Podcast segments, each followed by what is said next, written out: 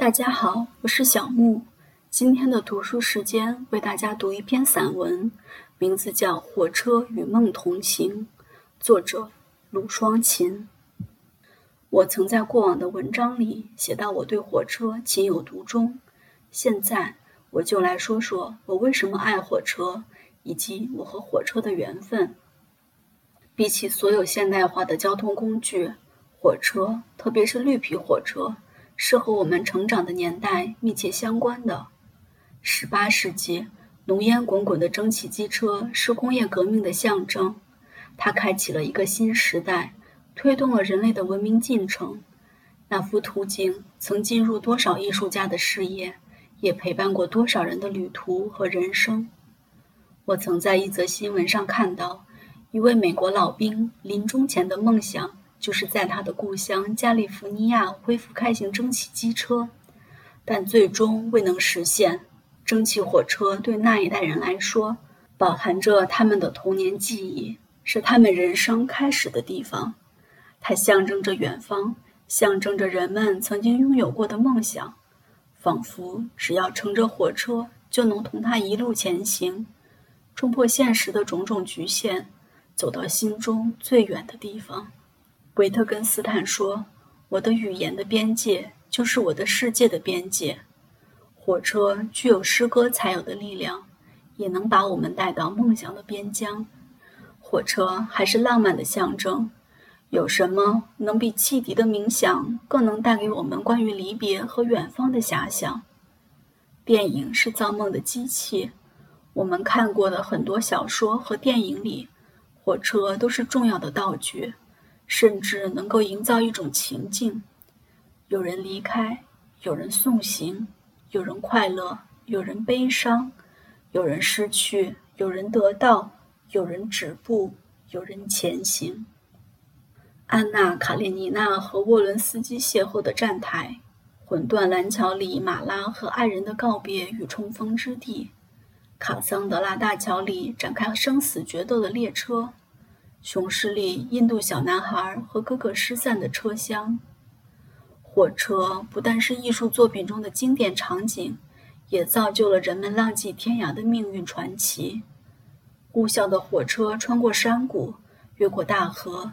从古老的绿皮火车到豪华的东方快车，有多少故事，就有多少人生。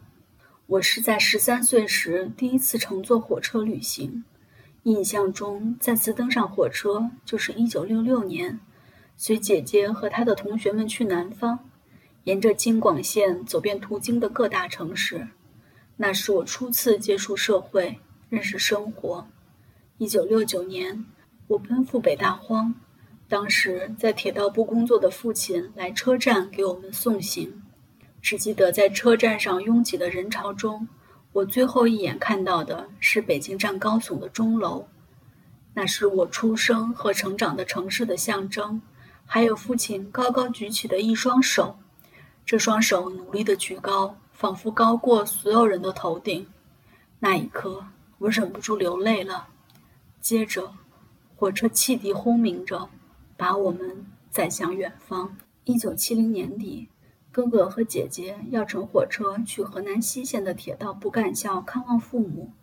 送行的人里并没有我，我远在北大荒的冰天雪地里，思念着故乡和亲人。看着照片上依傍在火车车窗上我许久未见的哥哥姐姐，想象着他们和父母即将到来的重逢，心里充满愁思和遐想。萦绕在梦中经久不息的汽笛声，激起我更加浓厚的乡愁。当我重新回到北京工作后，长期坐在办公室里和枯燥的文件打交道，最向往的就是旅行和远方。这时，我经常从窗户向外看楼下的铁路轨道，向四面八方伸展，然后消失在高大的城市建筑之间。无论何时。只要一听到汽笛声，我就会情不自禁地兴奋起来，想坐上任何一列火车，跟随它去任何地方。度假期间的旅行大部分是坐火车。二十多年来，我几乎走遍了中国的所有地方，最远走到昆明、厦门、乌鲁木齐。那时火车速度还不快，需要几天几夜的车程。每次离开北京，都要先经过熟悉的京广线或是京沪线。当列车走过那些重复过无数次的地区，眼前掠过早已看惯的平淡景色时，我就调转头去，一心盼望着快些走到新的地方，看到新的风景。然而现在，很少在坐绿皮火车出行的我。有时却怀念起那些曾经的风景，多么希望回到自己的童年，重新体验最初的激情和梦想。我国台湾的狭长地貌特别适合火车旅行，很高兴还能有机会过把坐火车的瘾，享受一下奢侈而难得的慢速度。从台北到台南，又从花莲回到台北，一边品尝着著名的台铁便当。一边细细欣赏着窗外的美景，这让我想起几年前坐火车从岘港到顺化的那段路程。一路上惊涛拍岸，绵长的海岸线在清水断岩间时隐时现，被孤独星球誉为世界上最美的火车旅行路线。据说，印度大吉岭高山深处还保留着世界上仅存的、仍在运行的蒸汽火车。吸引着无数怀旧的旅行者们前往。退休后，我开始了向往已久的走出国门看世界的长途旅行，而这时，火车依然是旅途中不可或缺的风景。在伊尔库茨克，我们乘坐贝加尔湖环湖小火车，穿过黑色岩石凿成的古老隧道，通过高架在河流之上的红色铁路桥。沿着世界上最大的湖泊走了一段路程，湖边的山坡上长满了西伯利亚高寒地带才有的野花野草。浩瀚如海的湖泊里，一些野鸭子在随波游移，一只和另一只相隔足有好几里远，不知道它们要飞多大的周折才能相遇。偶尔还能看到贝加尔湖特有的圆滚滚的小海豹。贝加尔湖环湖小火车拥有悠久的历史，建于19世纪，是世界上最长的西伯利亚大铁路的一部分，采用了当时先进的铁路建设工艺，是沙俄迈向现代化的重要标志。现在仅保留下很短的一段供游客们体验。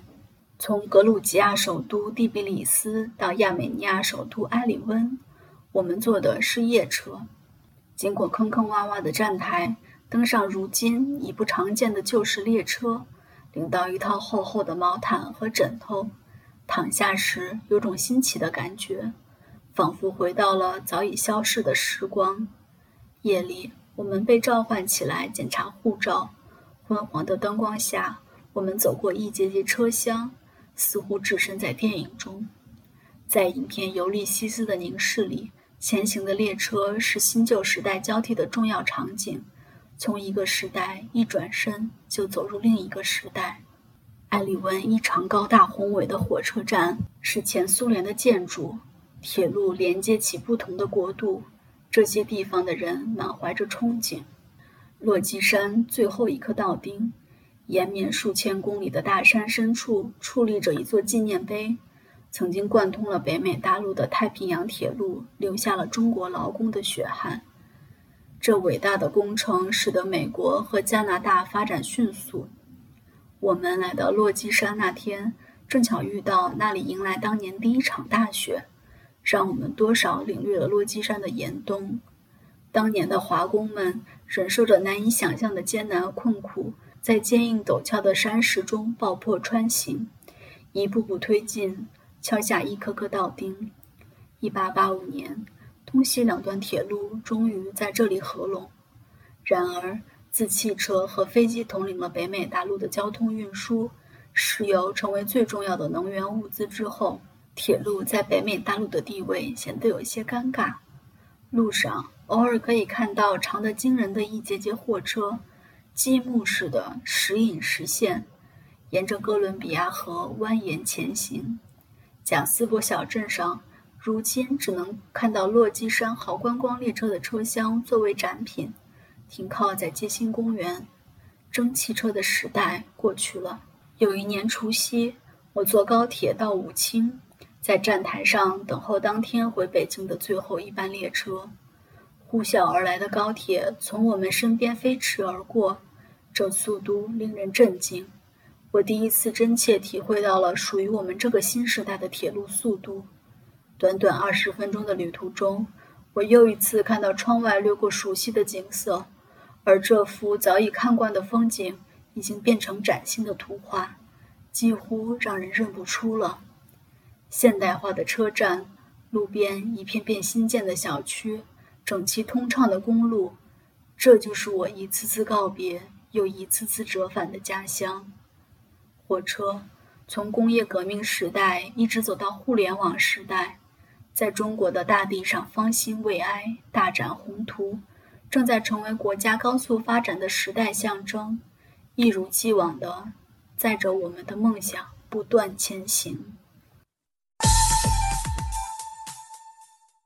废物点心，再次倾听，咱们下周见，拜拜，拜拜。